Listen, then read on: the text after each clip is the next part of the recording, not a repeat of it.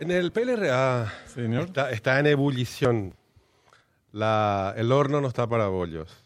En el PLRA, bueno, hay mucha, hay muchos dirigentes históricos. Ayer, por ejemplo, Blas Llano hablaba de una suerte de cirugía mayor y muchos otros dirigentes del interior están incluso pidiendo la salida de Efraín Alegre como titular de esta centenaria agrupación. Otro que se sumó, otro sector que se sumó es el de la juventud liberal ayer.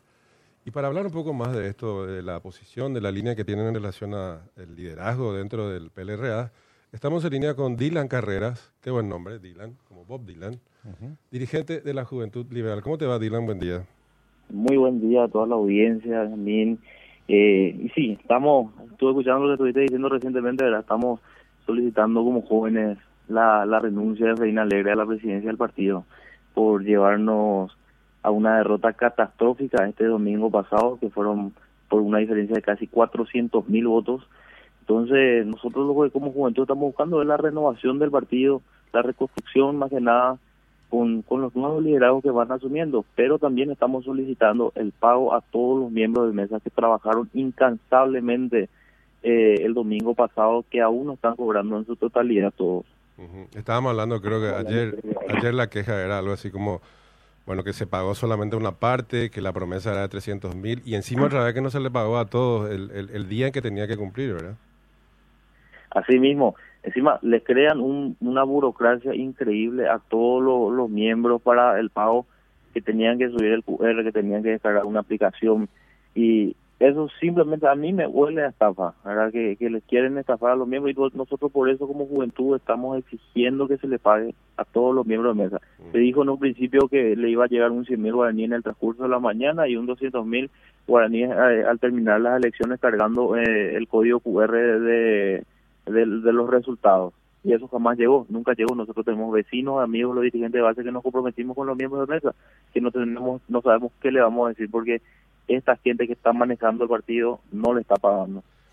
En relación a esta, bueno, a este pronunciamiento que hacen ustedes, que está en concordancia con otros dirigentes históricos como Las Llano, bueno, que ya está prácticamente retirado, aunque no tanto aparentemente después de esta eh, debacle de, eh, bueno, propiciada por Efraín Alegre y otros, otras figuras emergentes como eh, Carlos Silva, la Juventud Liberal Ricardo se muestra... Estigarribia también. Ricardo Estigarribia se mostró ayer medio, porque es del ala efrainista, pues, pero se mostró medio más cauto. Ujú. Eventualmente, una vez que esto se, se, se sustente, digamos, y, y la disidencia o la oposición dentro del, de la, del Partido Liberal eh, se, se, se sustancia, evidentemente, Dylan, la, la cosa podría ser distinta. Lo cierto y lo concreto es que Efraín Alegre no habla hasta ahora y no habla por sobre todo de lo que va a pasar dentro eh, de su partido. Esta adhesión, repito, o concordancia con otra línea de pensamiento dentro del PLRA, eh, está impulsando, digamos, Dylan, a tomar determinaciones serias y, concretas dentro del PLRA.